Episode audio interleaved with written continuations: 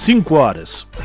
Começa agora Jornal Brasil Atual, edição da tarde. Produção em parceria com Brasil de Fato. As notícias que os outros não dão. Movimentos populares, política, direitos humanos, economia, mundo do trabalho, cultura e prestação de serviço. Jornal Brasil Atual. Edição da tarde. Olá, hoje é terça-feira, dia 11 de julho. Eu sou o Rafael Garcia, junto com Cosmo Silva, apresentando mais uma edição do jornal Brasil Atual. E estas são as manchetes de hoje. No programa Conversa com o Presidente desta terça-feira, Lula falou sobre a importância da aprovação da reforma tributária para o país, fruto de muita negociação na Câmara dos Deputados. CPMI que investiga os atos golpistas de 8 de janeiro aprova a quebra de sigilo de militares aliados do ex-presidente, entre eles Mauro Cid, que é o ex-ajudante de ordens de Bolsonaro, o ex-diretor-geral da Polícia Rodoviária Federal Silvinei Vasques e o coronel Jean Lawand. E o ministro Gilmar Mendes do STF desarquiva a investigação contra Bolsonaro por omissão. Processo apura conduta do ex-presidente na gestão da pandemia de Covid-19. E a ministra dos Povos Indígenas diz que os garimpeiros ilegais devem ser expulsos da terra indígena Yanomami. A iFood assina compromisso com o Ministério Público Federal de promover ações em favor dos direitos trabalhistas e do respeito ao direito de informação da população. Pois é, a decisão acontece após denúncia de contratação de agências de publicidade para desmobilizar movimento dos entregadores os profissionais reivindicavam melhores condições de trabalho. Investimento estrangeiro na América Latina bate recorde em 2022. Principais investidores foram Estados Unidos e União Europeia. Pesquisa aponta que 78,5% das famílias no país relataram ter dívidas a vencer. As que se consideram muito endividadas são 18,5% desse total. Esse é o maior volume da série histórica, iniciada em janeiro de 2010. E o governo anuncia auxílio e antecipação do FGTS Bolsa Família a vítimas das chuvas em Alagoas. Os ministros Valdez Góes, Wellington Dias e Renan Filho se reuniram com o governador Paulo Dantas e com prefeitos. São 5 horas, 2 minutos, horário de Brasília. Participe do Jornal Brasil Atual por meio dos nossos canais nas redes sociais. No Facebook, facebook.com barra Rádio Brasil Atual. No Instagram, arroba Rádio Brasil Atual. Ou pelo Twitter, arroba RA Brasil Atual. Tem também o WhatsApp, anota o número 11 96893 7672.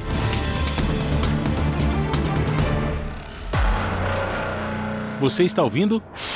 Jornal Brasil Atual, edição da tarde. Uma parceria com Brasil de Fato. Na Rádio Brasil Atual. Tempo e temperatura. A tarde desta terça-feira é de tempo pouco nublado e temperatura agradável. Agora os termômetros marcam 25 graus aqui na região da capital paulista. Hoje não tem previsão de chuva, a umidade relativa do ar está na casa dos 43%.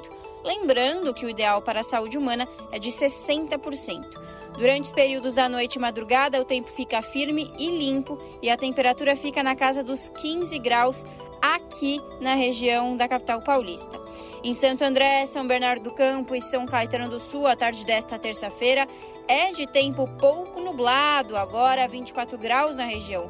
Para hoje não tem previsão de chuva. Os períodos da noite e da madrugada serão de tempo pouco nublado, com temperatura na casa dos 15 graus. Mesma coisa na região de Mogi das Cruzes. A tarde desta terça-feira é de tempo parcialmente nublado. Neste momento, os termômetros marcam 23 graus na região. Igualmente nas outras áreas, não tem previsão de chuva para hoje em Mogi das Cruzes.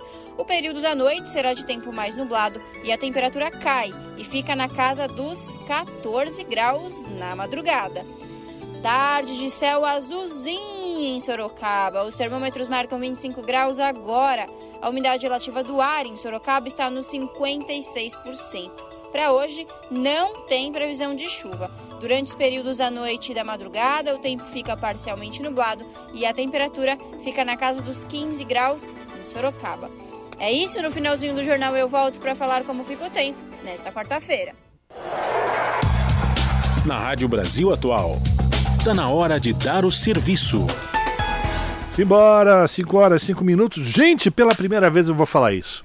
São Paulo registra no final da tarde desta terça-feira a incrível marca, na minha humilde é, lembrança, de 1.151 quilômetros de ruas e avenidas com trânsito congestionado. Como é que é possível isso, Cosmo Silva? Pois é, Rafael, te lembrando, é esta nova metodologia usada pela CET para computar o trânsito na cidade de São Paulo agora envolve, além de ruas e avenidas, rodovias que circulam aí no entorno da capital paulista. E aí a gente começa a contar imigrantes, Anchieta, Regis Bittencourt, é, Raposo, Dutra, Tavares. Raposo Tavares, enfim, agora. É, e assusta, né? Porque se a gente for computar e pensar tudo isso de congestionamento, vai até onde vem. É, então, dá para chegar em Brasília, né? Pois é, Rio e volta, bate e volta no Rio de Janeiro. Isso, e ainda dá um chorinho aí, pra, até Aparecida. Dá para fazer, vai e volta e ainda para no meio do caminho de novo. Mas olha só, a Zona Sul está registrando 543 quilômetros de lentidão.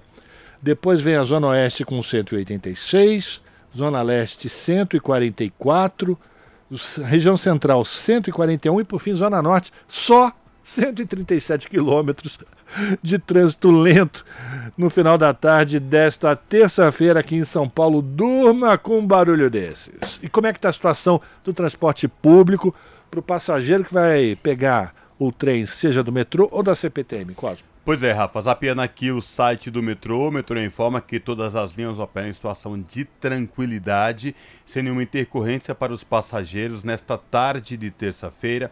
E esta mesma situação se repete nos trens da CPTM, que é a Companhia Paulista de Trens Metropolitanos, que atende a capital e região metropolitana, incluindo o ABC Paulista. E Rafael, tem uma informação aqui da estação Piqueri da CPTM, que ela recebe uma unidade móvel LGBTI+, nesta quarta-feira.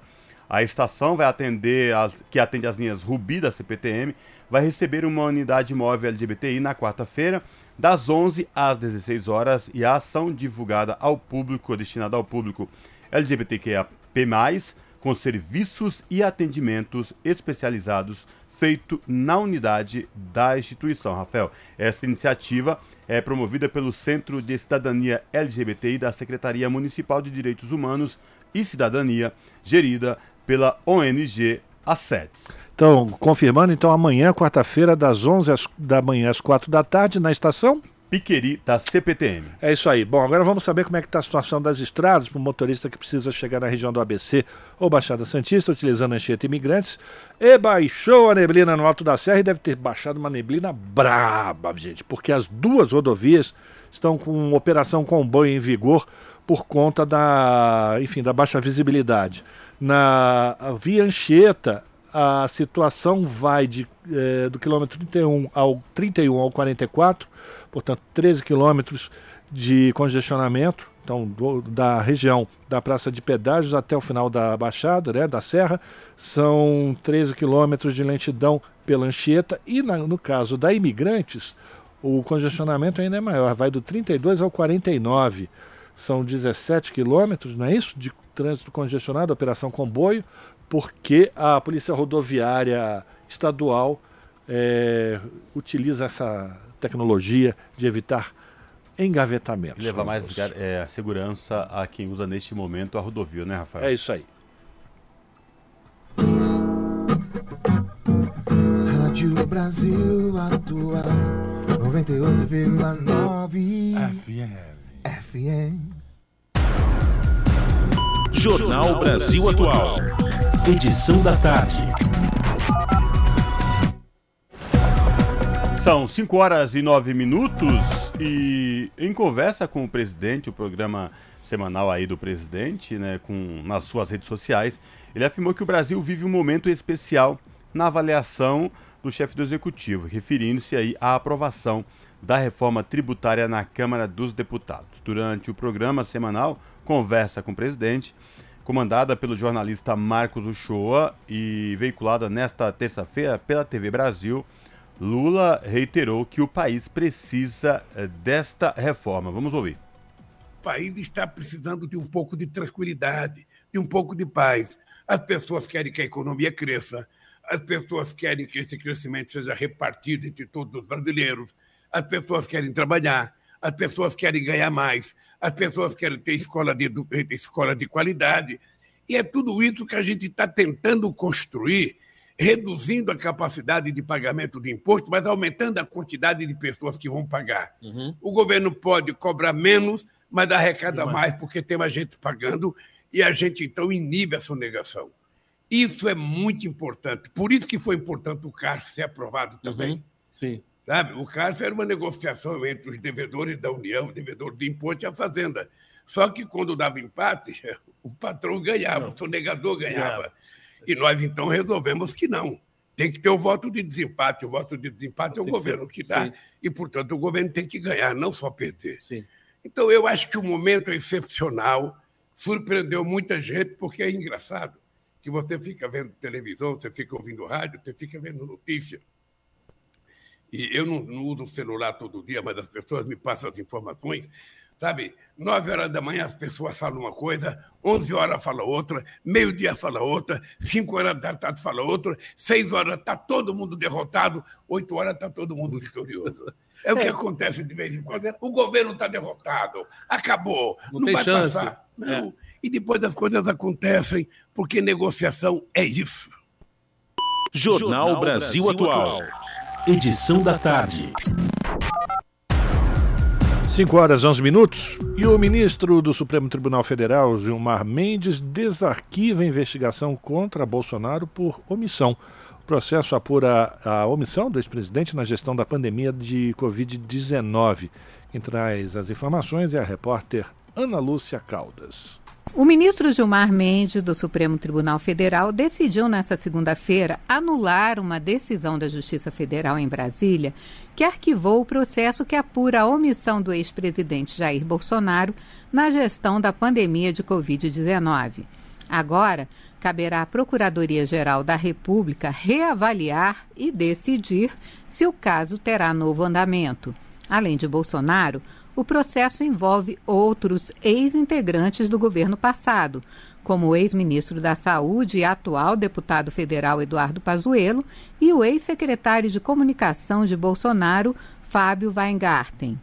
Trecho do processo está relacionado à análise da CPI da pandemia, que encerrou os trabalhos em outubro de 2021 e indiciou 80 pessoas.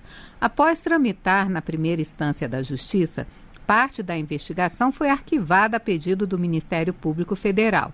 No entanto, a decisão não poderia ter sido tomada porque Pazuello, que tem foro privilegiado, só pode ser julgado pelo Supremo. A reavaliação do caso vai ser conduzida pelo Procurador-Geral Augusto Aras e pela Vice-Procuradora-Geral Lindora Araújo. Eles seguem no cargo até setembro deste ano, quando o presidente Lula poderá mantê-los ou fazer nova indicação para a PGR. Durante o mandato de Bolsonaro, Lindora pediu ao Supremo o arquivamento de apurações de supostos crimes atribuídos ao ex-presidente durante a pandemia. Com informações da Agência Brasil, da Rádio Nacional em Brasília, Ana Lúcia Caldas. E o nosso contato agora no Jornal da Rádio Brasil Atual é com o Eduardo Maretti, o Eduardo Maretti, que é repórter do portal da Rede Brasil Atual, redebrasilatual.com.br. Olá, Maretti, tudo bem? Prazer te receber mais uma vez aqui no Jornal da Rádio Brasil Atual. Seja bem-vindo, boa tarde. Boa tarde, Costa, boa tarde, ouvintes. Tudo bem por aí? Tudo tranquilo. Marete, hoje a expectativa era muito grande pelo depoimento do ex-ajudante de ordens de Jair Bolsonaro, o Mauro Cid na CPMI do golpe que investiga os atos golpistas de 8 de janeiro. O que, que você pode falar para a gente do depoimento do Mauro Cid hoje na CPMI lá em Brasília, Marete? Depoimento que continua, viu, viu Cosmo? No momento, eh, tá, tá, estamos na segunda parte do, do depoimento, né? É, e assim, ele está usando de, absolutamente de seu direito de permanecer calado, então ele não responde nada. Né? É, houve até um momento curioso, né, em determinada passagem da, da, da, da oitiva, né, foi quando a, a deputada Jandira Fegali, do PCdoB do Rio de Janeiro, perguntou ao Mauro Cid a idade dele, né? Qual a sua idade, senhor Mauro Cid? Aí o cara respondeu, foi lá, pegou o microfone e falou assim que, em respeito à decisão do STF, não sei o quê, vou permanecer calado. E daí provocou até risadas da, das pessoas ali. E a Jandira Segali disse que tinha feito a pergunta propositalmente para demonstrar né, que ele estava é, ele descumprindo a ordem do, da própria ministra Carmen Lúcia, né? Porque a ministra Carmen Lúcia, ela do Supremo Tribunal Federal, ela ela autorizou que ele permanecesse calado naquilo que pudesse incriminá-lo, mas não sobre outras questões que não se enquadravam nessa nessa, nessa categoria de, de penal, né?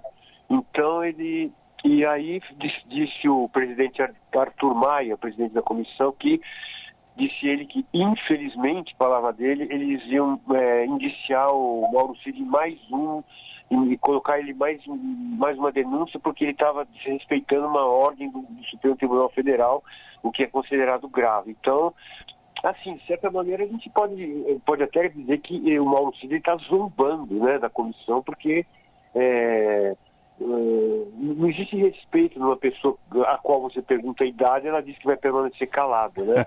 Isso parece uma chega, coisa meio... Chega a ser hilário, Marete, muito hilário. Não, chega a ser hilário, tanto que no, no momento em que se deu esse episódio ali, algumas pessoas riram, né? Porque é absurdo quase, né? É. Agora, mas, agora Marete, mas... para além desse depoimento de Mauro Cid, teve algumas de, resoluções hoje, né, na, na, na, comissão, no que diz respeito à quebra de sigilos de outros envolvidos, né, Marete? É, inclusive do próprio Mauro Cid, né? Eles é, a, antes da antes da, da, da chegada lá ao, ao, ao, ao plenário ali onde está tá acontecendo a oitiva, é, os parlamentares aprovaram ali por, por votação simbólica, né? Eles, eles, aprovaram a quebra do a quebra do, do dos sigilos dos militares aliados do Bolsonaro, entre eles o próprio Cid, né? Do, é, o ex-diretor-geral da Polícia Rodoviária Federal, Silvinei Vasques, que também foi já à comissão e, e teve uma atitude, inclusive, muito agressiva, né? Ele, ele é uma pessoa esse Silvinei Vassi, que foi, foi diretor lá da, da Polícia é, Rodoviária Federal, ele, ele teve uma postura de agressividade com a própria relatora, né, a ministra Eligiane Gama, ele, ele, ele dava respostas irônicas, ele, ele tentava demonstrar por ironias que ela não estava bem preparada, como de fato não estava, né? É, a Eligiane Gama ultimamente anda se preparando melhor. No, na, na, na oitiva do Silvinei Vassos, ela estava bastante insegura, né, inclusive. Mas, enfim, é, então, além do Sidney Vasquez e do Mauro Cid, eles vão quebrar, quebrar o sigilo do Jean Lawande, aquele militar que trocou mensagens comprometedoras com o próprio ex-ajudante de ordem, né? Pedindo, pelo amor de Deus, Cid, convença o presidente que temos que dar um golpe, né? Uma coisa bem absurda, assim, patética mesmo, mas que demonstrou realmente a intenção de militares de alta patente é, organizarem um golpe aí, né? contra o presidente eleito na, na ocasião. Eleito não, já então presidente Sim, ainda, né? Já tinha assumido, né? É, dia 8 de janeiro. Mas como disse a Jandira Fegali, é, existiram, existiu uma continuação, né? Do, dos ataques, mesmo depois do 8 de janeiro, né? Por exemplo, é, foram derrubadas torres de energia elétrica, foi encontrado um explosivo na, numa, na rodoviária do plano piloto de Brasília. Enfim, como disse a Jandira, a ação golpista continuou mesmo depois do, do dia 8, que, e, e esses relatos constam de, de, relatório da ABIN, né? Então, é, e, e, assim, o, o Mauro Cid mantém aquela postura absolutamente olímpica e cínica, né? De não responder a nada e nem mesmo a sua própria idade. Agora, é, Teve também um episódio de, de, de, de tumulto, né, Cosmo? Você sabe que os bolsonaristas, eles usam a, a, a, o tempo de fala deles ali na, na, na, na comissão para causar tumulto, para provocar balbúrdia. Um, um, dos momentos em que aconteceu um problema lá foi, foi é, com aquele... O, esqueço o nome daquele deputado lá, o, o, deixa eu ver se eu acho aqui, o Abílio Brunini, do PL do, do Mato Grosso. Com a Erika Hilton, com falas transfóbicas, é isso? Exatamente, mas esse deputado aí, ele é uma pessoa. Assim, eu, eu, eu quando vejo esse, deputado, esse, esse sujeito, esse deputado falar, eu, eu sinceramente me pergunto o que que uma pessoa desse nível está fazendo. Ele, ele zomba das pessoas, isso não é hoje só. Ele zomba das pessoas, dá risada, é, faz perguntas absolutamente incômodas no, no sentido da, da, do, do, comportamento que um deputado deve ter como, como respeitador da ordem ali institucional, um parlamento que ele está ali tentando é, é, é faz, é, descaracterizar o poder que ele mesmo está exercendo como deputado. É uma coisa meio absurda. Então, e ele, em determinado momento, ele, ele se, segundo relatos de, de senadores que estavam ali perto, ele, ele teria feito um ataque é, transfóbico, né? A, a deputada Erika Hilton, né? Quando teria ele dito, né? Que, que ela estaria oferecendo serviço, teria, teria dito isso.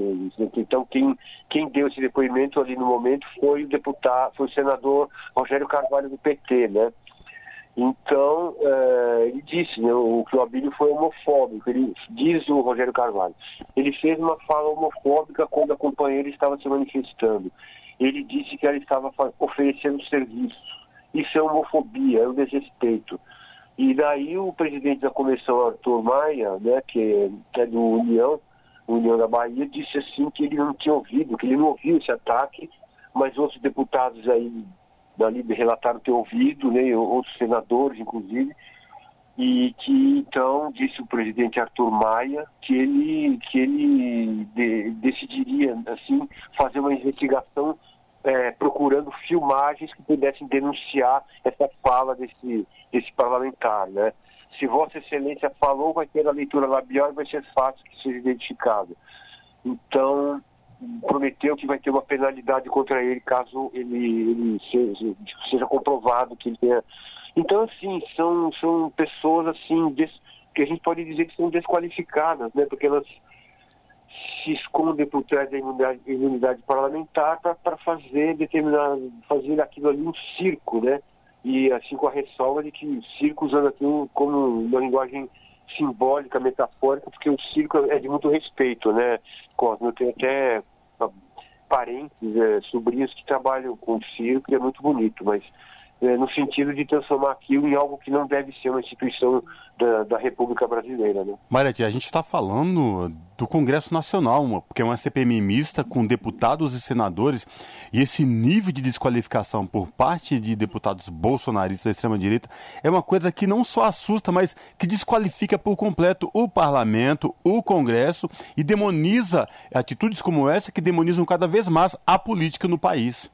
Mas é exatamente isso que é a intenção deles, né? Eles querem transformar aquilo numa numa, numa situação, afecções, eles, eles transformam em, em, situações, criam situações grotescas, é, inventam tumultos, tudo isso para que diante da opinião pública aquilo seja considerado de fato algo, algo algo bizarro, algo, de, como você falou, desqualificado perante a opinião pública. Então, é, é exatamente a intenção deles, viu, Cosmo? Não é nada, uh, não é nada por acaso, não, viu? Mas enfim, Marete, a gente está próximo aí do recesso parlamentar do meio de ano, né? Como que fica agora a partir de agora, Marete? Teremos mais sessões da CPMI ou vem recesso? Como que fica agora? Não, vai ter o recesso vai continuar, a CPMI, a CPMI vai continuar em agosto, né?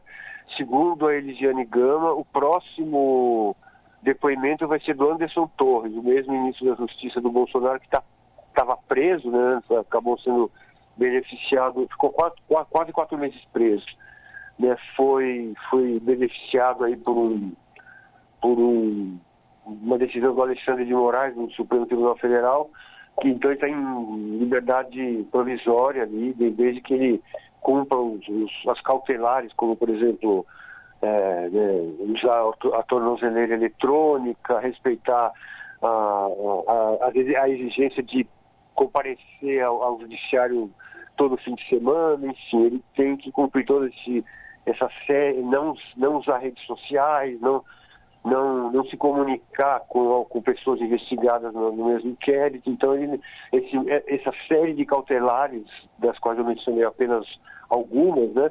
Ele tem que cumprir para não voltar à cadeia, né? Então, segundo a Elisiane Gama, ele vai ser o próximo, o próximo ouvido pela, pela comissão. Perfeito. Mareta, a gente continua acompanhando aí os desdobramentos da CPMI mista do 8 de janeiro, a CPI também conhecida como CPI do golpe.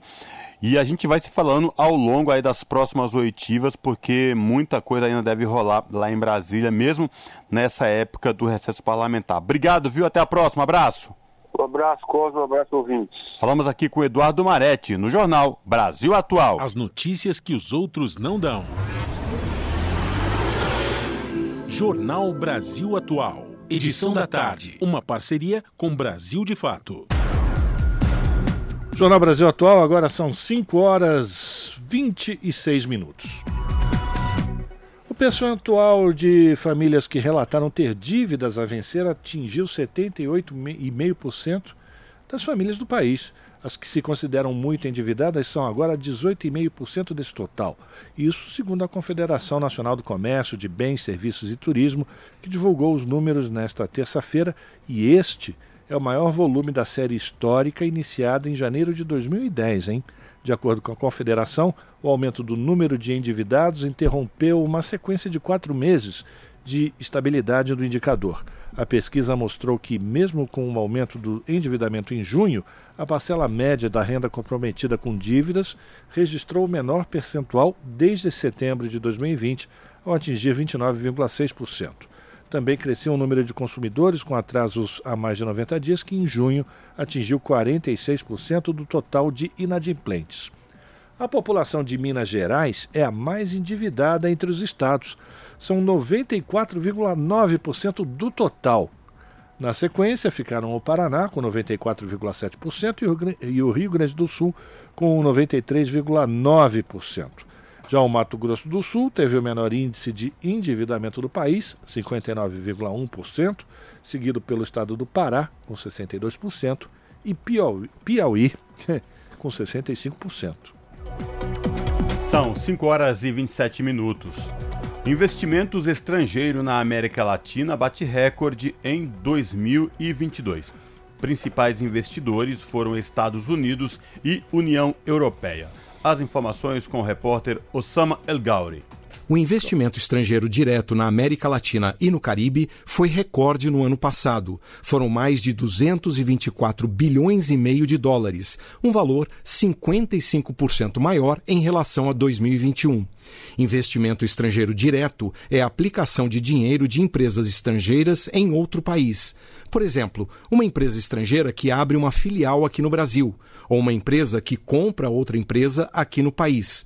Esse tipo de investimento, claro que tem como objetivo obter lucro e expandir os negócios. Só que ao fazer isso, pode criar empregos e impulsionar o crescimento econômico. É disso que a gente está falando.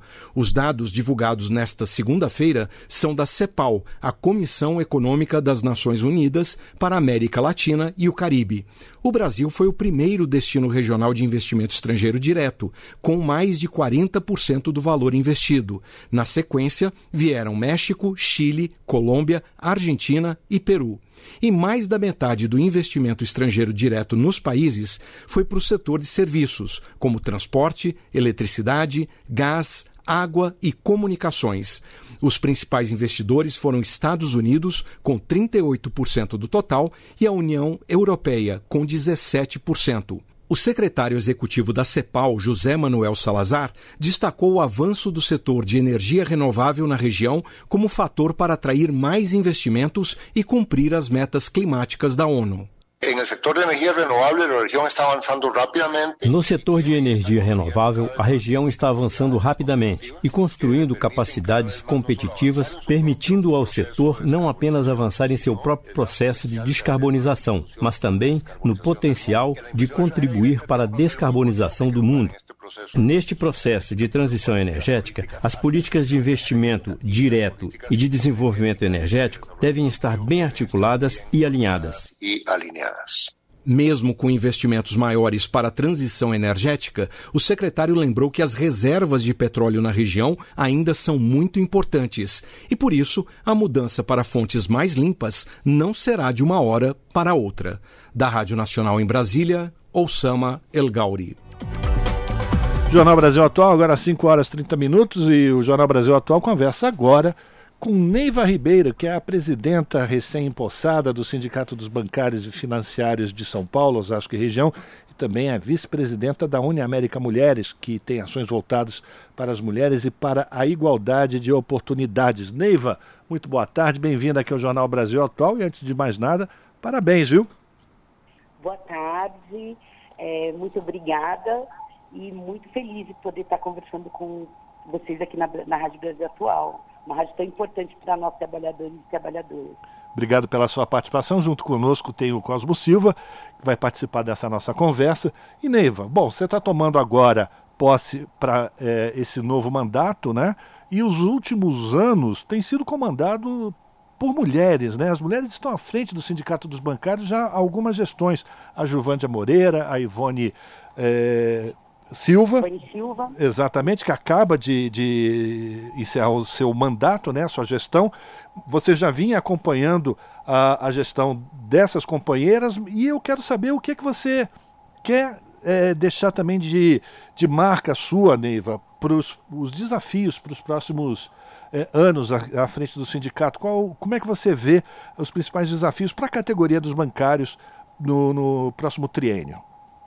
Olha, é, primeiro lugar, é, é muito é, importante para nós mulheres é, estarmos nesse espaço, né? Sou a terceira mulher é, em 100 anos a ocupar o cargo de presidenta, né? A Juvândia ocupou, nós tínhamos 87 anos de sindicato. A Ivone foi a primeira mulher negra a assumir é, esse cargo e eu vou ter a honra de ser a terceira, né? Bem quando o sindicato está completando 100 anos de histórias, de lutas, né? Num, sempre é, deixando sua marca em defesa da democracia em todos os momentos históricos, né?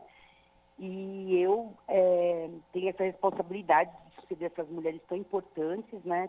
Lideranças que são referências no, no, no movimento sindical bancário, porque são coordenadoras do Comando Nacional dos Bancários, que garante negociações importantes para a categoria e eu vou ter essa responsabilidade de comandar o sindicato no centenário no momento que a gente está, além de enfrentar a, uma série de retrocessos né, que o, o, país vem enfrentando né, com a reforma trabalhista, que retirou direitos, que enfraqueceu o sindicato, que tirou financiamento, a gente também tem agora a digitalização do trabalho, a, o trabalho de plataformas, a inteligência artificial, que a, acaba é, mudando o perfil da categoria e diminuindo postos de trabalho, né?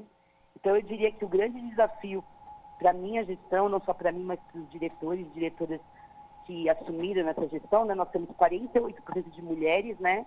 Nessa gestão, é, é fazer uma discussão de fortalecimento do sindicato, fortalecimento da organização dos trabalhadores, dos jovens trabalhadores, do sindicato, sindicalizando-se, né, para a gente enfrentar esse mundo do trabalho que está em transformação e, e, e, discutir que os ganhos do, da tecnologia, né, que os ganhos, que, que toda a tecnologia, que é, a gente é bem-vinda, né, se for para o benefício da, da humanidade, não for só para aumentar o lucro das, das empresas é, do ramo financeiro, se ela puder ser distribuída os seus uh, o lucro, uh, o ganho desse trabalho para a sociedade, né?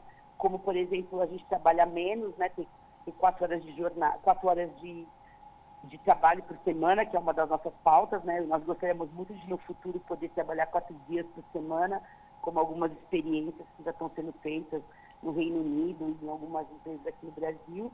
E gostaríamos de que a tecnologia fosse usada para o bem humano, para que a gente tivesse mais tempo para o lazer, para a cultura, para a educação, para o esporte, e não só para enriquecimento de um grupo pequeno de, de, de acionistas né, do, do, da banca financeira, que acaba ganhando muito dinheiro com dividendos, né, lucros, dividendos, e que nem ao menos pague impostos, né? Também tem uma, uma luta importante para nós, é conseguir fazer uma, uma reforma tributária que de verdade é, tribute as grandes fortunas, os super ricos, os dividendos né, dos grandes acionistas do mercado financeiro e, e tribute menos ah, o salário, a renda e o consumo, né?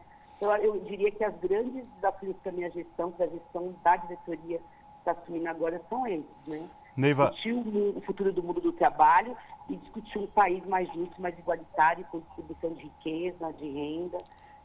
Neiva, é Neiva Cosmo falando, parabéns mais uma vez aí pela tua. Oi, Cosmo, obrigada.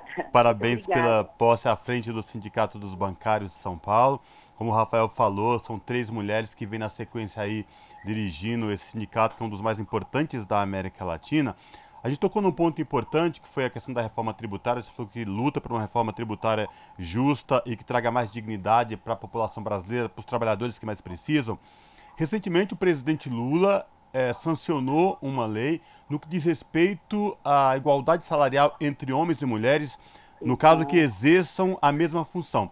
Queria te ouvir sobre essa questão no que diz respeito aos bancários e de forma geral, como que é, como que é tido essa questão especificamente na categoria, na categoria bancária. A gente sabe que tem vários gerentes, gerentes mulheres, diretoras, que exercem na maioria das vezes funções é, feitas, executadas por homens, que mas, no entanto, não chegam no patamar de salário nessa mesma igualdade. Queria te ouvir sobre essa sanção dessa lei do presidente Lula, que iguala aí a questão salarial entre homens e mulheres que exerçam a mesma função. Neva. Olha, Cosmo, essa, essa lei que o, o, presidente Lula sancionou, a gente comemora no mundo inteiro, né? O Rafael comentou no começo da, da apresentação que eu faço parte da Unimulheres, né? Que é uma organização da Uniglobal Union, que é um sindicato internacional do setor de, de serviços ao qual nós, bancários do Brasil, somos filiados, né? E a gente luta muito tempo por, por é, uma lei que garanta a igualdade salarial, né? Tem muitos países que já têm essas leis. Aqui no Brasil faltava ter uma lei e agora a gente tem. Nós estamos muito felizes, né? Porque além de garantir a igualdade salarial, essa lei que o presidente sancionou, ela garante que, por exemplo, as, as atletas, né, têm o direito à licença maternidade, coisa que elas não tinham. É uma coisa que no dia que eu estive lá em Brasília, fiquei muito emocionada no dia da sanção da lei, e eu fui sabendo que as mulheres atletas, elas não tinham o mesmo patrocínio que os homens pra, quando elas, é, na licença maternidade, né? E, e para nós é uma alegria muito grande, porque nós temos uma mesa de igualdade de oportunidades que já tem 23 anos. Há 23 anos nós já sentamos com os bancos para discutir a questão de igualdade salarial. E na, na base da, da, da pirâmide, né, a gente tem salário igual, porque a nossa convenção coletiva é nacional, então é quando você ingressa no, nos bancos até, é, até o escriturário, caixa, você tá, você tem que ter o mesmo salário, mas depois dos primeiros degraus da carreira, você começa a ter divergências, né? Dificuldade das mulheres ascenderem, né? Porque aí entra as questões é, da, da desigualdade de gênero, né? Então, as mulheres acabam indo cuidar dos filhos, acabam indo cuidar da família, acabam indo cuidar das pessoas mais velhas. E quando tem uma promoção, geralmente a empresa fala, ah, eu não vou, não vou é, promover a mulher porque ela tem filho, ela não pode ser transferida, ela não pode viajar, como se os homens não tivessem filhos, não, não tivessem que ter responsabilidade com a família e com os filhos, né? Então a gente tem essas mesas de igualdade de oportunidades, a gente luta muito para que as mulheres tenham direito a ter o mesmo, é, a ter promoções, a chegarem à presidência dos bancos, a chegarem ao alto comando das empresas e que elas, e que elas ganhem os mesmos salários dos homens quando isso aconteça, né? Porque a gente é, garantiu que na, na entrada todos têm o mesmo salário, mas a partir de um, de um certo momento tem um teto de vidro que as mulheres não conseguem passar, porque só os homens que estão nos altos cargos, nos cargos de mais importância, mais poder. Então, é, agora, quando tem uma lei que proíbe isso, isso nos ajuda demais no diálogo, né? De, de, de cobrar das empresas que têm essa igualdade, essa equidade. E é um grande avanço, né? É uma grande avanço. É muito é, absurdo a gente pensar que a gente está no século XXI e ainda a gente tem as mulheres ganhando 23% a menos que os homens E se a gente vai falando de uma mulher negra, a diferença chega a 40%, né, no, no, no salário entre uma mulher negra e um homem branco. Então, para nós, estamos muito felizes e tem muito que lutar ainda, porque tem que fiscalizar essa lei, tem que fazer muita é, mobilização para que a lei seja cumprida e que, as, e que de verdade a desigualdade entre homens e mulheres seja erradicada em um período curto de tempo, né? Vamos torcer e trabalhar por isso, e mobilizar por isso. Tá certo. A gente está conversando com a Neiva Ribeiro, que é a presidenta eh, eleita e empossada do Sindicato dos Bancários de São Paulo, Osasco e região. E nesse sentido, Neiva, o Sindicato dos Bancários, a, a exemplo de outras lutas em que ele, ele foi pioneiro, também tem a, coloca à disposição da categoria um canal de denúncias, né, onde os trabalhadores e as trabalhadoras podem fazer é, denúncias é, sobre abusos, assédio sexual e assédio de trabalho mesmo. Inclusive, pode fazer uma denúncia sobre diferenciação nos salários. Queria que você falasse sobre a importância desse canal de denúncias para, é, enfim, a gente ter uma, um trabalho mais digno, menos adoecedor principalmente numa categoria que tem tanta pressão, né? Então, olha, Rafael, esse, esse canal, a gente tem esse canal desde 2007 e nós atualizamos, né, é, inovamos ele, colocamos, a gente facilitou o acesso a ele na, no site do sindicato. É, tamo, a gente está fazendo também uma campanha esclarecendo o que, que é assédio moral, o que, que é assédio sexual, são esses abusos né, no ambiente de trabalho, porque a gente quer levar isso à mesa de negociação e coibir os abusos, né, fazer a cobrança para que, a, para que o local de trabalho seja saudável, para que ele seja respeitoso, para que ele seja digno e para que as pessoas não adoeçam, né? Porque é, a gente tem essa questão da, do adoecimento por conta do assédio moral, cobrança de metas abusivas, pressão pela venda de produtos, né? A gente tem essa questão do assédio sexual, que está muito ligado a essa, essa questão de, de gênero, né? Que as mulheres acabam sofrendo mais violência no trabalho, e isso é. A gente está com uma campanha pela ratificação da Convenção 90 da Organização Internacional do Trabalho, que demonstra que as mulheres em todos os locais de trabalho elas sofrem mais violências, elas são mais suscetíveis à violência de gênero, a violência moral. E aí a gente tem um canal, é um canal sigiloso que o bancário pode denunciar, contar o que está acontecendo. O sindicato vai manter todo o sigilo sobre a denúncia, vai investigar aquela denúncia e vai estudar a melhor estratégia de cobrar é, da empresa, do banco, do, do, do, do, ramo financeiro, que esse abuso pare, que essa pessoa seja protegida e que as medidas para que aquele ambiente de trabalho deixe de ser tóxico, ela existe. Então, a gente vai investir na formação, na vai cobrar formação, capacitação, readequação de métodos, né? Então, é um caminho que muito longo que a gente vem percorrendo, que vem trazendo é, melhorias para o ambiente de trabalho, que vem trazendo civilidade, né? Porque é absurdo a gente pensar que ainda hoje a gente tem é, violência no local de trabalho. E além do canal de, de denúncia, né, que você pode denunciar condições de trabalho, você pode denunciar violência laboral, a gente também tem um canal que atende mulheres vítimas de violência doméstica, né? É o canal chamado Basta, é, é um canal que você pode denunciar violência doméstica, violência de gênero, homofobia, é, é, discriminação racial que além da gente é, orientar a pessoa como ela, além da gente fazer a negociação com o, o, o setor financeiro, se for o caso, a gente também orienta se for questões domésticas, né? se for questão de violência doméstica ou algum outro tipo de violência. Então a gente acolhe as vítimas, a gente orienta quais medidas é, tem que adotar, se, se precisa de medida protetiva. Então a gente tem um trabalho muito forte nessa questão de combate à violência na sociedade e no local de trabalho. E nós cobramos dos bancos que façam o mesmo, né? Então, nesse canal de combate à violência, nós temos uma, uma campanha em conjunto com a FENABAN, né, que chama é, Programa de Combate à Violência contra as Mulheres, que a gente faz contra as ONGs, né, com a, com a Me Too, com a Papo de Homem, com a Maria da Penha. para a gente também levar esse debate para discutir com os homens como que você acaba com essa violência, né? Como que a gente discute com os homens se a gente precisa de viver num mundo sem violência de gênero? Então, é, é bem, bem bacana mesmo os canais e a gente consegue perceber que tem evolução, evolução nesse assunto e o sindicato tem feito o seu trabalho para combater a violência, para combater a desigualdade de gênero e para poder ter os avanços que a sociedade precisa, né? Porque Perfeito. As mulheres são muito vítimas de. O Brasil é o quinto país com o maior número de feminicídio no mundo, né? Muito bem lembrado. Então é muito sério essa, essa questão.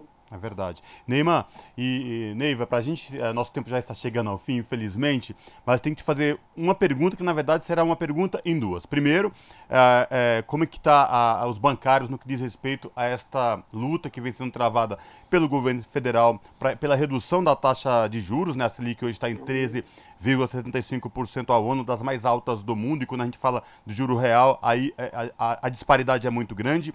E mais, também que você comentasse é, duas mulheres à frente dos dois maiores bancos públicos do Brasil, que é a Caixa Econômica Federal e o Banco do Brasil. Olha, a gente está muito firme nessa luta pra, pela redução da taxa de juros, né? Nós temos participado de todas as atividades que as centrais sindicais têm convocado, nós temos feito matérias, a gente tem feito muita reunião no local de trabalho para cobrar, para explicar para os trabalhadores e chamar os mobilizações de que não, não tem justificativa por uma taxa de juros tão alta que impede o desenvolvimento do país, impede a produção, impede o empreendedorismo, impede é, impede tudo que o setor patronal fala de que é, é importante, é, atrapalha inclusive os negócios que os bancários têm que fazer, né? a venda dos produtos que eles têm que fazer, os negócios que eles têm que fazer, porque é proibitiva essa, essa taxa de juros. Quem vai pegar empréstimo é, com esse juros tão alto e quem vai investir em produção se você pode investir no rentismo, né? Então a gente questiona muito, tem feito muitas atividades, tem feito reuniões na, nos locais de trabalho, tem feito atividades na rua para que a sociedade saiba que é, nós precisamos lutar para que a taxa de juros diminua, para que a gente possa é, ter desenvolvimento do país e para que o governo possa investir em políticas públicas, que foi para isso que a gente elegeu esse projeto e tirou o anterior, que era só de retrocesso. E em relação a ter duas mulheres à frente dos bancos públicos, nossa, é tudo isso que nós temos falado, é um avanço da sociedade. O Banco do Brasil, a Cassiana Medeiros, ela é a primeira mulher presidenta do Banco do Brasil em 214 anos. São dois séculos, o Banco do Brasil é um dos mais importantes do país, pela primeira vez em 200 anos, tem uma presidenta mulher, mulher competente, mulher nordestina, mulher de luta, mulher, mulher competente, para nós é uma alegria é, e mostra que o governo Lula acertou em atender essa pauta das trabalhadoras, das mulheres e das bancárias, né? E no caso da Rita Serrano, ela é a terceira mulher presidenta do Banco do Brasil, mas ela conseguiu ser a primeira mulher que, que criou um conselho é, administrativo, primeiro é, é, um, o alto comando da Caixa, a maioria são de mulheres. Então, isso é um avanço muito grande para nós e, e uma alegria, porque a gente luta muito para que as mulheres tenham os mesmos direitos é, e que elas também ocupem cargos de poder, né, de poder e de liderança nas empresas, no Congresso, em vários lugares. Isso significa que, de fato, a gente está avançando no processo democrático. Então, para nós é muito... É, a gente fica muito feliz de ver esse avanço, né? E ao contrário de outros momentos que a gente não tinha mulheres nem no, no no, ministério, né? no governo anterior, a gente não tinha nem mulheres. Agora nós temos mais de 11 ministras e temos mulheres nos dois bancos mais importantes do Brasil. Além de ter nossa presidenta lá no, nos BRICS, né, que não, não é indicação nossa, mas a gente também fica muito feliz que a, a, a está lá comandando dos bancos mais importantes do mundo, né? Perfeito. Bom, Neiva, eu quero agradecer aqui a tua participação aqui no Jornal Brasil Atual, desejar todo sucesso na sua gestão à frente do Sindicato dos Bancários e Financiários de São Paulo, Osasco e região e dizer para você que pode contar sempre com a Rádio Brasil Atual para a gente poder levar essa informação qualificada para o público, né? não só para a categoria bancária, mas para todos aqueles que de alguma forma utilizam o sistema financeiro. Muito obrigado pela tua participação, viu?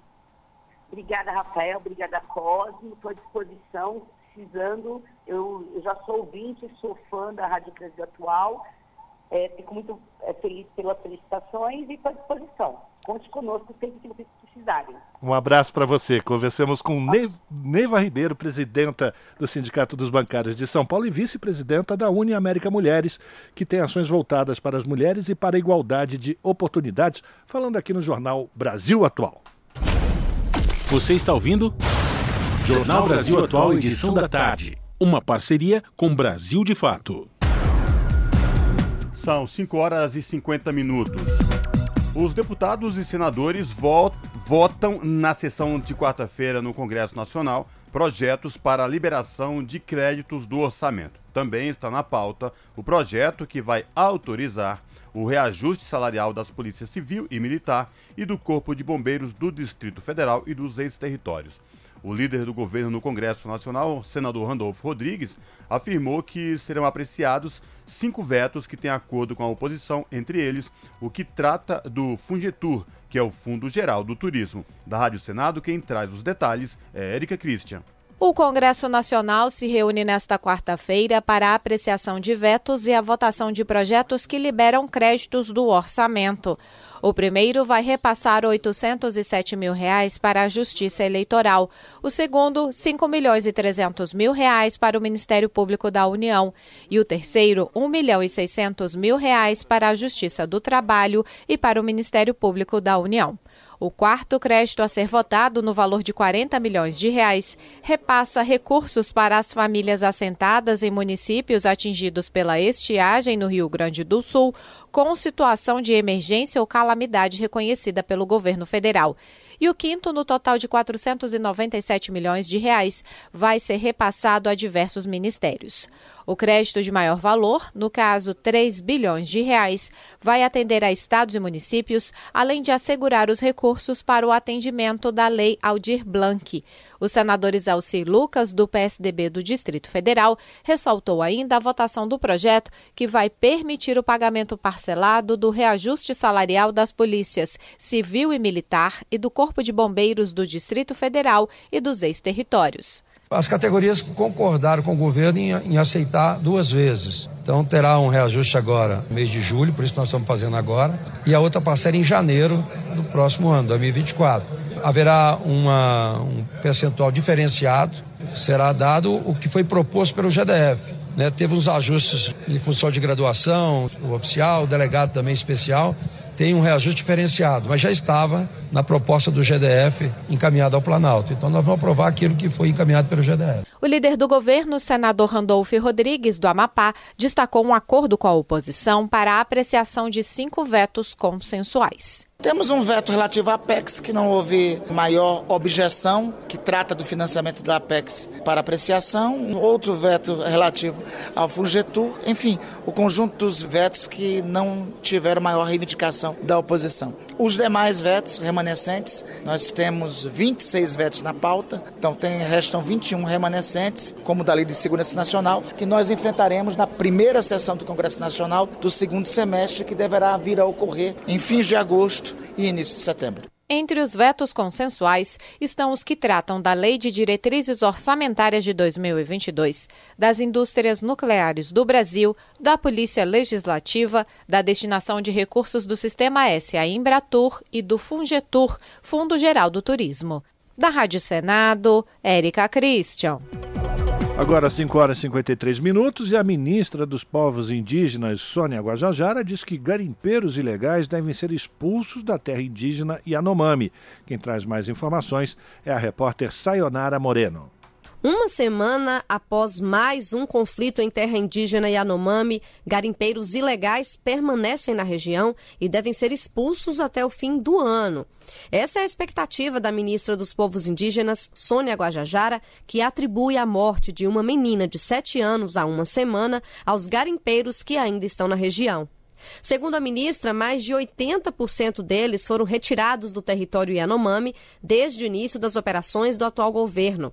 Mas o desafio, segundo ela, é expulsar os que resistem de forma mais violenta, o que ela espera que seja feito até o fim deste ano. Conseguimos retirar 82% dos garimpeiros, né? Tem uma situação bem mais violenta e perigosa porque tem aquelas pessoas que resistem sair do território se escondem e estão provocando conflitos, né? Então essa fase final está bem mais difícil até. Segundo informações das próprias lideranças, são pessoas ligadas ao narcotráfico, né? São pessoas ligadas ao crime organizado que querem ficar ali e realmente estão ali provocando conflitos indígenas com indígenas para fazer de conta que são problemas internos, mas na verdade é uma consequência do garimpo ali ainda, né? O assessor político da APIB, Articulação dos Povos Indígenas do Brasil, Marcos Sabaru, explica que o problema não é exclusivo dos Yanomami e que esses não são fatos isolados tudo faz parte de um problema histórico de séculos e de toda a humanidade. Problema que se arrasta, que o problema é crônico, é grande e não dá para a gente achar que é um problema de Roraima, porque aquela, essa realidade existe em outras terras. Eu acho que é, é uma questão de política pública para os povos indígenas. Então também é um problema internacional. Quem compra esse ouro, esse ouro está indo para onde? Esse ouro vai para os Estados Unidos, vai para o Reino Unido, o ouro, a madeira, então está provado, tem um mercado consumidor.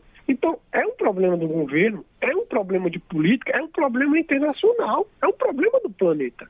O corpo da criança de 7 anos foi encontrado pelos bombeiros de Roraima na última sexta-feira, após três dias de busca na região do Rio Parima. De acordo com a corporação, o corpo foi entregue para a família realizar os rituais indígenas de despedida. Na última segunda-feira, cinco pessoas indígenas ficaram feridas e a criança foi assassinada após conflitos com armas de fogo dentro da terra Yanomami. A PIB denuncia a ocupação por garimpeiros ilegais na terra indígena e pede que o governo federal adote medidas mais efetivas na região. Um dia após os ataques que levaram à morte da menina, o governo federal informou em nota conjunta que vem prestando atendimento aos feridos no local e que trabalha de maneira articulada para executar as operações de expulsão de garimpeiros da terra indígena Yanomami. Com produção de Daniel Lima, da Rádio Nacional em Brasília, Sayonara Moreno. São 5 horas e 57 minutos. A Justiça nega pedido para suspender compra de arroz do MST pela Prefeitura de Juiz de Fora, em Minas Gerais vereador bolsonarista da cidade mineira, acionou o judiciário para interrupção imediata da compra, mas pedido foi negado. As informações com Douglas Matos. A Justiça de Minas Gerais negou o pedido do vereador bolsonarista Sargento Melo Casal do PTB de Juiz de Fora para a suspensão da compra de arroz orgânico e leite em pó fornecidos pelo MST, o Movimento dos Trabalhadores Rurais Sem Terra, para alimentação de estudantes da rede pública da cidade.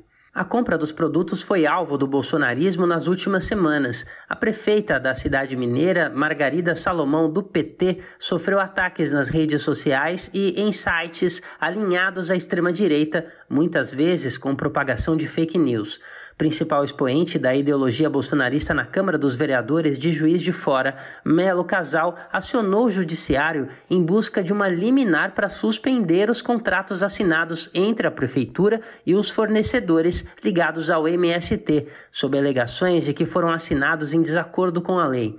Em decisão publicada nesta segunda-feira, dia 10, a juíza Roberta Araújo de Carvalho Maciel, da primeira vara da Fazenda Pública do município, negou o pedido. Para a magistrada, não há elementos para suspensão. A juíza destacou ainda que a prefeitura adquiriu o arroz no âmbito do PNAE, o Programa Nacional de Alimentação Escolar, que tem como objetivo contribuir para o crescimento e o desenvolvimento biopsicossocial, a aprendizagem, o rendimento escolar e a formação de hábitos alimentares saudáveis dos alunos. A publicação da liminar foi celebrada pela prefeita de Juiz de Fora, que destacou a importância de seguir oferecendo os alimentos aos estudantes de escolas da rede pública da cidade. Em nota de apoio à prefeitura, publicada na última semana, o MST destacou que os produtos vendidos ao município mineiro estão abaixo do preço praticado no mercado e que houve chamada pública para compra com alta participação de fornecedores.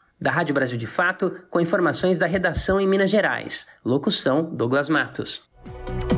São 5 horas e 59 minutos e o Índice Nacional de Preços ao Consumidor Amplo, IPCA, foi de menos 0,08% em junho, menor variação para o mês desde 2017, que aponta para deflação no período.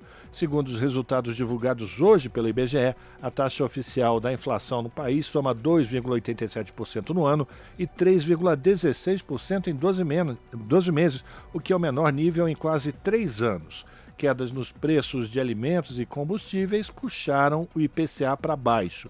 O Índice Nacional de Preços ao Consumidor, o INPC, ficou em menos 0,1%. Com isso, o indicador que é usado como referência em negociações salariais soma 2,69% no ano e 3% em 12 meses. Segundo o IBGE, os produtos alimentícios caíram em média 0,66%, após alta em maio. Já os não alimentícios foram de 0,43% para 0,08%. Rádio Brasil Atual. Para sugestões e comentários, entre em contato conosco por e-mail redação@jornalbrasilatual.com.br ou WhatsApp DDD 11 96893 7672. Acompanhe a nossa programação também pelo site redebrasilatual.com.br.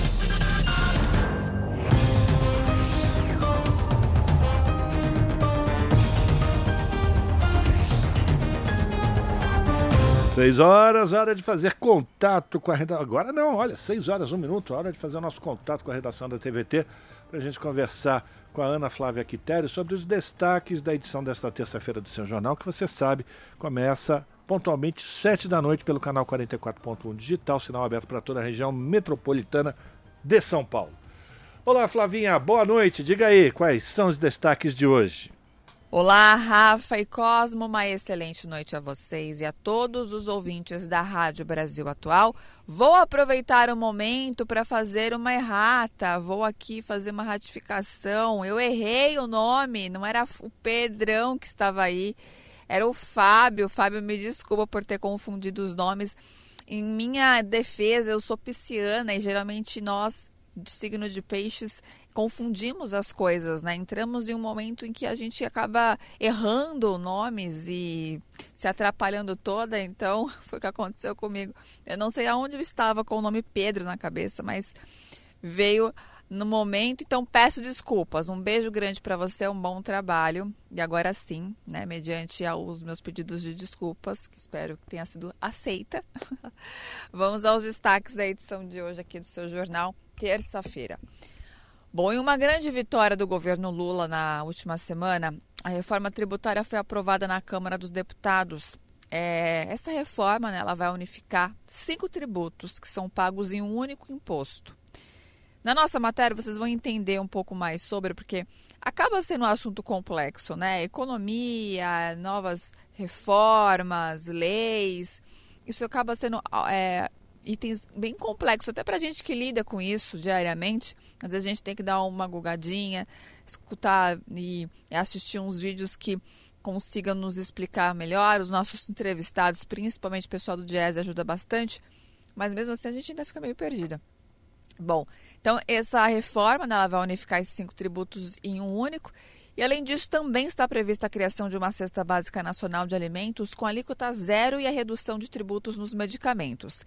E graças a essa reforma tributária, o preço da cesta básica ela deve cair porque alguns alimentos terão alíquota zero, como eu mencionei ali. Mas, para isso acontecer, o que pouca gente sabe é que uma lei complementar que define uma lista nacional de quais serão os produtos contemplados ainda terá que ser aprovada. Então, temos mais este passo vocês acompanham na nossa reportagem. E começa amanhã e vai até domingo em Brasília o Congresso da UNE, que é a União Nacional dos Estudantes. Em pauta, o futuro após anos de ameaças à democracia, em especial no governo Bolsonaro. A UNE, ela acumula aí um histórico, né, cheio aí de congressos que foram verdadeiros atos de resistência. Nos anos 40, para vocês saberem um pouquinho, integrou, né, a UNE integrou o movimento é, O Petróleo é Nosso, sofreu ataques policiais nos congressos durante a ditadura e também lutou por direitos. Ó, a trajetória da UNE ali muita luta, vitórias, né? Mas vitórias mediante ali há muito suor, muita luta, muita garra. Então, também faz parte da nossa reportagem vocês conhecerem um pouquinho sobre a história da Uni e, claro, também sobre esse congresso. E para finalizar, hoje foi dia de CPIs, né? Vamos falar sobre a CPI do MST e também a do golpe de 8 de janeiro.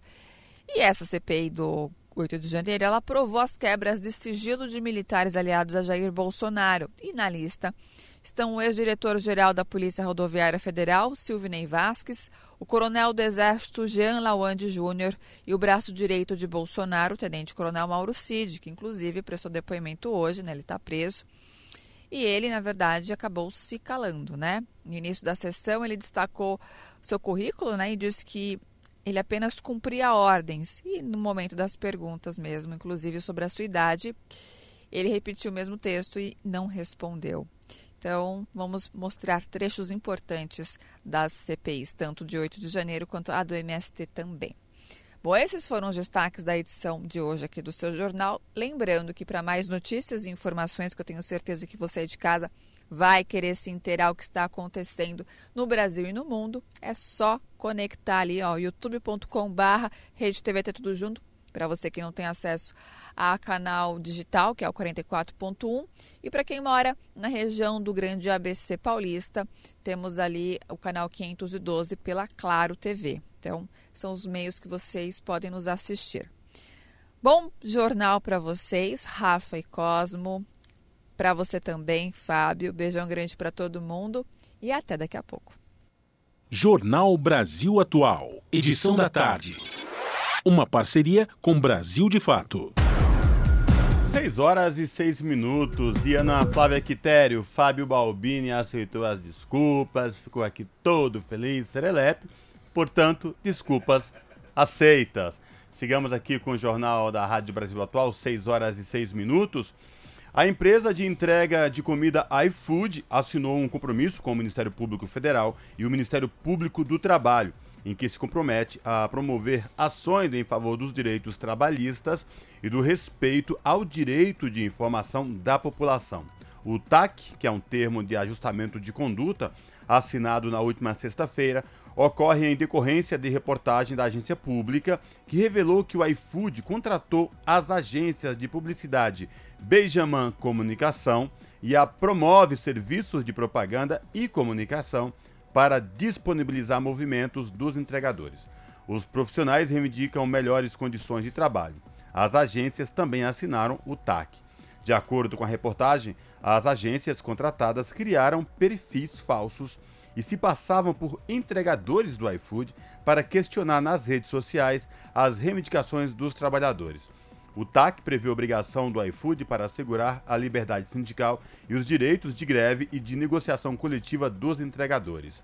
O iFood deverá ainda financiar pesquisas e projetos no valor de 6 milhões de reais que analisem as relações de trabalho com entregadores, o mercado publicitário e de marketing digital e a responsabilidade social dos controladores de plataformas. Segundo o TAC, o iFood ficará proibido de divulgar pelos próximos seis meses anúncios, propagandas e campanhas publicitárias sobre supostas medidas adotadas pela empresa para a promoção de direitos fundamentais e trabalhistas. O iFood informou que vai cumprir os termos do TAC. Agora, 6 horas 8 minutos, e o governo federal anunciou hoje medidas para auxiliar as vítimas das chuvas em Alagoas, como auxílio de 800 reais, antecipação do FGTS e do Bolsa Família. Os ministros Valdez Góes, da Integração e Desenvolvimento Regional, Wellington Dias, do Desenvolvimento e Assistência Social, Família e Combate à Fome, e também Renan Filho, dos Transportes, visitaram o estado. Antes de sobrevoarem as áreas castigadas, eles se reuniram com o governador Paulo Dantas, que é do MDB, no Palácio das Repúblicas do Palmares, na cidade de Maceió, na capital.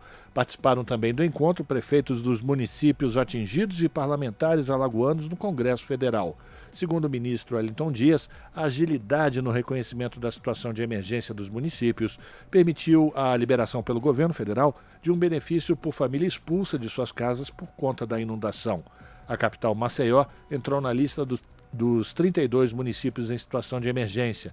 Em todo o estado, passa de 25 mil o número de pessoas que tiveram que deixar suas casas devido ao transbordamento de rios e lagoas.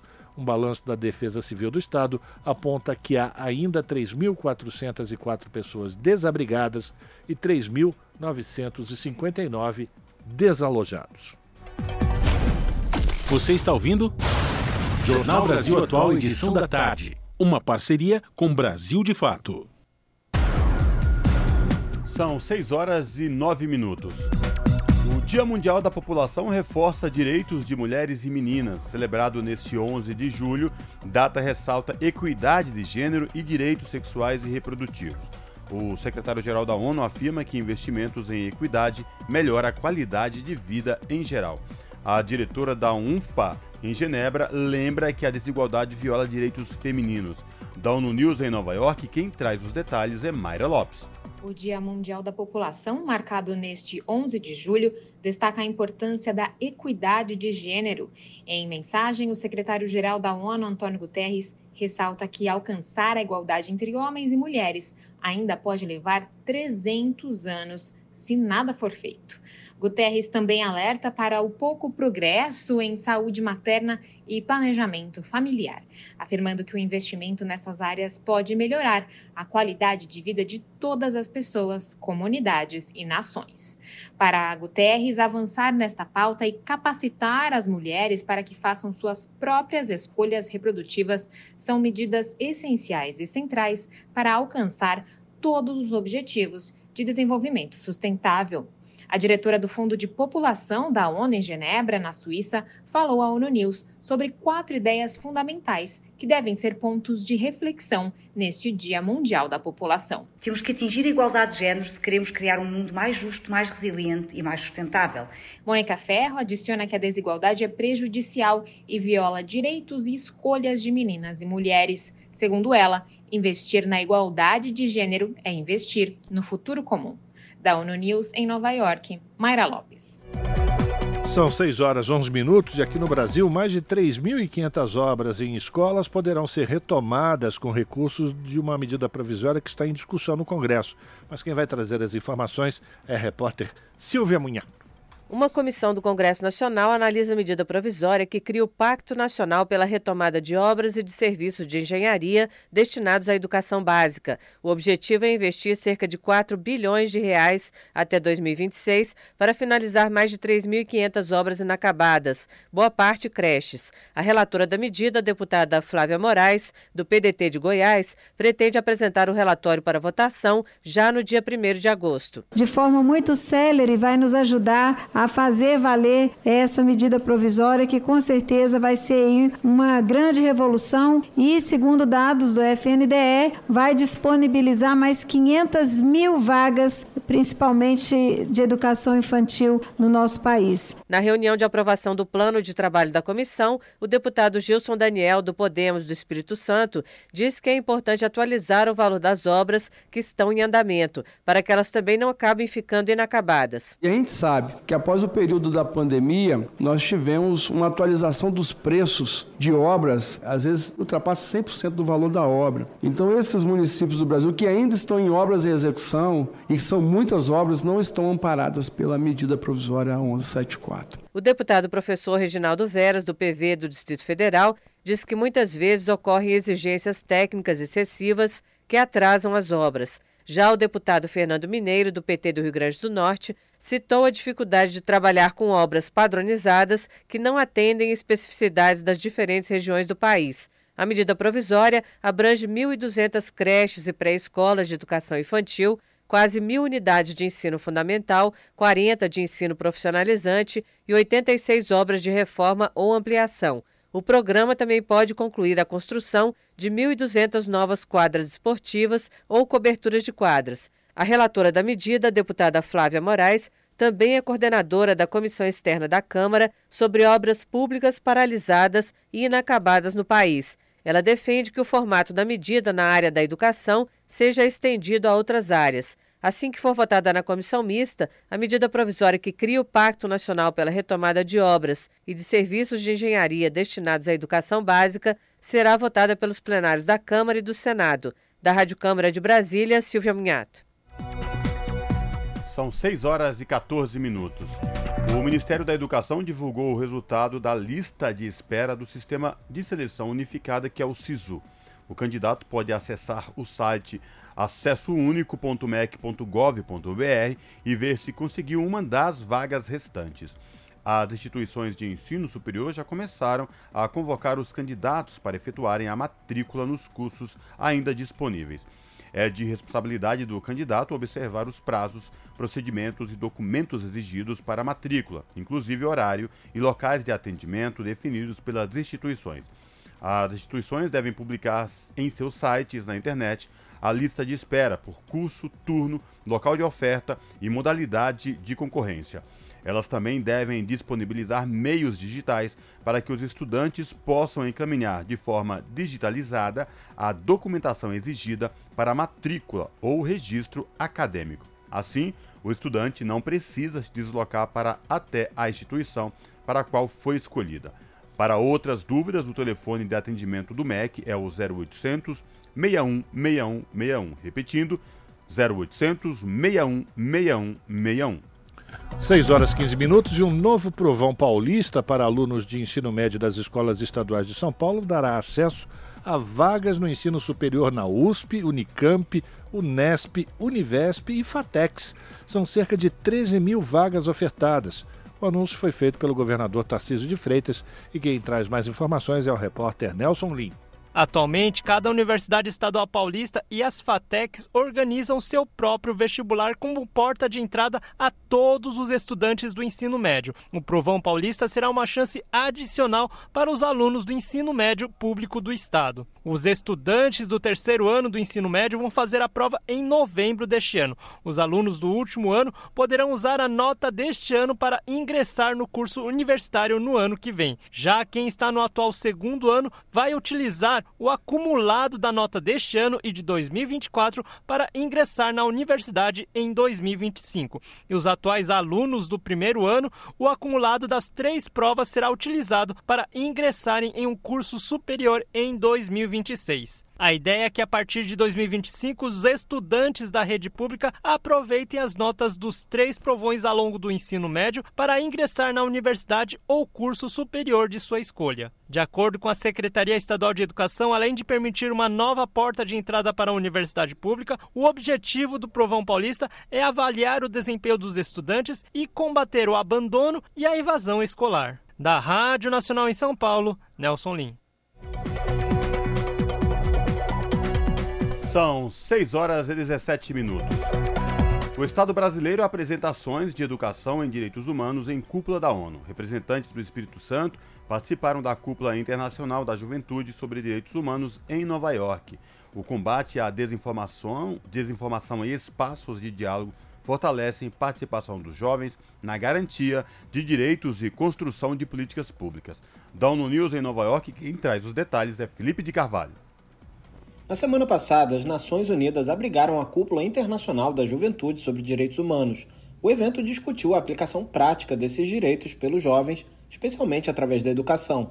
Dentre os participantes estavam a secretária de Direitos Humanos do Estado do Espírito Santo, Nara Borgo, e o subsecretário de Políticas da Juventude, Giberlândio Miranda. Em entrevista à ONU News, a secretária Nara Borgo ressaltou a importância da educação em direitos humanos para a juventude. Segundo ela, é fundamental que os jovens promovam esses direitos, sendo protagonistas deles. Ela falou sobre a urgência do combate à desinformação e citou algumas ações do Espírito Santo nessa área. Tem um projeto com cartilhas, podcasts, é, filmes, em que a gente é, faz esse trabalho formal mas também de maneira lúdica ou por meio da cultura, por meio da arte, por meio do esporte, a gente também fala de direitos humanos, a gente também educa esse jovem. E aí ele já começa a se fortalecer e a espalhar na comunidade onde ele vive a importância dos direitos humanos, para desmistificar tanto né, é, esse preconceito que foi criado ou que, né, ao longo do tempo com relação aos nossos direitos que são fundamentais. Naraburgo considera que os jovens conseguem dialogar abertamente sobre diversos temas de direitos humanos, como diversidade sexual, pessoas com deficiência, dentre outros. Já o subsecretário Giberlândio Miranda ressaltou o Conselho Estadual da Juventude, para que os jovens levem suas demandas e digam o que pensam em saúde, educação e segurança pública, dentre outros temas. Sobre prioridades apresentadas pela população jovem, o subsecretário destacou as pautas ligadas à diversidade sexual e de gênero. Oh, dentro da pauta de direitos humanos especificamente, nós temos a, a formação de direitos humanos para pessoas LGBTs. Inclusive, nós temos no Estado do Espírito Santo o projeto Juventudes, que é justamente um projeto onde que nós lançamos para investir em coletivos juvenis. Eles se inscrevem, esses coletivos disputam e o Estado ele financia esses coletivos. E, a, e nós temos a maioria desses coletivos que são dentro da temática de direitos humanos para jovens LGBTs. Giberlândio Miranda relatou também a experiência dos Centros de Referência da Juventude, CRJs, que ele classificou como mola propulsora para a sociedade a juventude ela não é o futuro do Brasil, não é o futuro do mundo, ela é o presente, ela é agora. Segundo o subsecretário, esses centros são espaços de capacitação cultural, intelectual e em direitos humanos, e cada um deles atende cerca de 900 a 1.200 jovens. Existem atualmente 14 CRJs implantados em 10 cidades do estado, especialmente em periferias. De acordo com a secretária Nara Borgo, os CRJs foram destaque no Fórum Mundial de Direitos Humanos de 2023 que foi realizado na Argentina. Da ONU News em Nova York, Felipe de Carvalho. Esse é o Jornal Brasil Atual, edição da tarde. Uma parceria com Brasil de Fato. 6 horas 20 minutos. Unicef e IDEC publicam cartilha sobre alimentação saudável nas escolas. O material está disponível na página do Unicef na internet. Quem traz informações é a repórter Daniela Longuinho para apoiar gestores locais na promoção de um ambiente alimentar escolar saudável, uma parceria entre o Unicef, Fundo das Nações Unidas para a Infância, e o IDEC, Instituto Brasileiro de Defesa do Consumidor, resultou na publicação de uma cartilha com orientações que podem beneficiar toda a comunidade escolar defendendo que cada uma das mais de 180 mil escolas de educação básica do país tenha diretrizes para regular a oferta e disponibilidade de alimentos saudáveis e restringir ultraprocessados, o material está alinhado com o PNAE, Programa Nacional de Alimentação Escolar do Ministério da Educação. Foi o que explicou a coordenadora de Segurança Alimentar e Nutricional do FNDE, Débora Bosco, durante seminário online sobre o tema. O PNAE é reconhecido internacionalmente como um dos maiores programas no mundo na área de alimentação escolar, principalmente quando a gente fala em estabelecer regulamentação para a oferta de uma alimentação adequada e saudável nas escolas. O PNAE ele tem como objetivo contribuir para o crescimento e desenvolvimento biopsicossocial, a aprendizagem, o rendimento escolar e, também na formação de práticas alimentares saudáveis nesses alunos. A nutricionista Paula Azoubel fala sobre a importância de aumentar o consumo de alimentos in natura e evitar os ultraprocessados. Em relação aos alimentos in natura, nós temos os nutrientes na íntegra, né? Geralmente são riquíssimos em vitaminas, minerais, que são os micronutrientes e a gente não tem os aditivos químicos. O problema dos produtos processados ou industrializados são essa necessidade de introdução dos aditivos, conservantes, para que o produto dure mais na prateleira. São substâncias que o nosso corpo, o nosso organismo não reconhece, que não são saudáveis Paula Azoubel lembra ainda sobre a preocupação que os gestores da educação devem ter com a merenda, que muitas vezes pode ser a única refeição do dia do aluno. Se é uma refeição principal, se é um lanche, né, que aí o valor calórico muda também. O intuito da gente é ofertar todos os nutrientes necessários para as crianças e adolescentes. Então, sempre pensar numa refeição mais calórica, né, pensando naqueles estudantes que não conseguem ter uma alimentação adequada em casa, é, também rica em nutrientes, que aí a gente pensa nos produtos in natura, né, para agregar mais vitaminas, minerais. A cartilha Promovendo um Ambiente Escolar Saudável coloca a escola como peça-chave na construção de hábitos alimentares saudáveis que repercutem na idade adulta.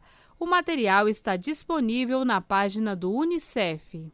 Com colaboração de Noemi e Gino, da Rádio Nacional em Brasília, Daniela Longuinho. São 6 horas e 24 minutos. O projeto pode incluir produção agroecológica de alimentos em programas habitacionais. A repórter Suzana Pereira traz os detalhes. Câmara analisa projeto de lei que estabelece a inclusão de produção local de alimentos em políticas nacionais de habitação de interesse social. A proposta, já aprovada pela Comissão de Desenvolvimento Urbano, prevê ações para estimular a geração local de alimentos na agricultura urbana sustentável, com base em técnicas agroecológicas. De acordo com o texto, os recursos do Sistema Nacional de Habitação de Interesse Social devem ser direcionados para a agricultura urbana, dentro de programas habitacionais para a população de baixa renda, como Minha Casa Minha Vida. Para o autor do projeto, deputado Nilton Tato, do PT paulista, a agricultura urbana traz diversos benefícios, como a produção em espaços vazios nas cidades, alimentos mais saudáveis e também ajuda na economia local.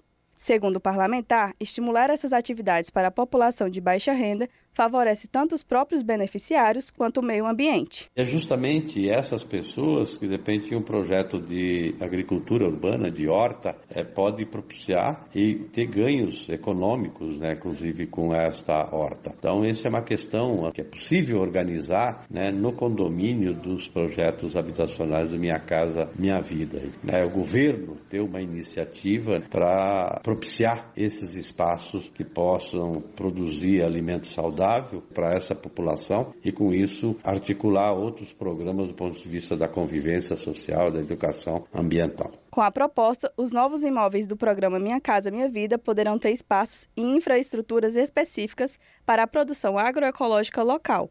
O projeto, que incentiva a agricultura urbana no âmbito das políticas nacionais de interesse social, aguarda discussão na Comissão de Constituição e Justiça da Câmara. Da Rádio Câmara de Brasília, Maria Suzana Pereira.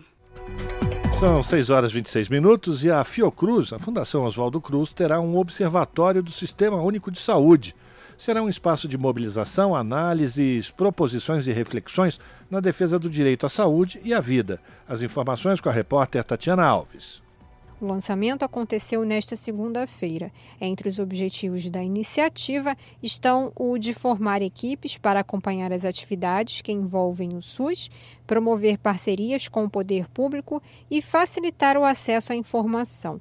A presidente da Abrasco, Associação Brasileira de Saúde Coletiva, Rosana Onoco, destaca que a ideia dos observatórios do SUS é muito abrangente nas políticas públicas de saúde. O observatório é importante porque ele permite, eh, ao mesmo tempo, acompanhar né, e monitorar o desenvolvimento do SUS, analisar as conjunturas, analisar as diferentes experiências, fornece uma base de informações que permite qualificar as relações interinstitucionais. Em um país eh, do tamanho do Brasil, né, que a gente fala sempre, um país de tamanho continental, eu não tenho dúvida que esse observatório da ENSP vai ser uma grande contribuição para fortalecer o SUS que tanto nós defendemos. O observatório vai reunir figuras da sociedade civil e de instituições acadêmicas e integrantes do SUS em debates que apontem caminhos estratégicos para o enfrentamento dos desafios crônicos do sistema público de saúde, com base em estudos na área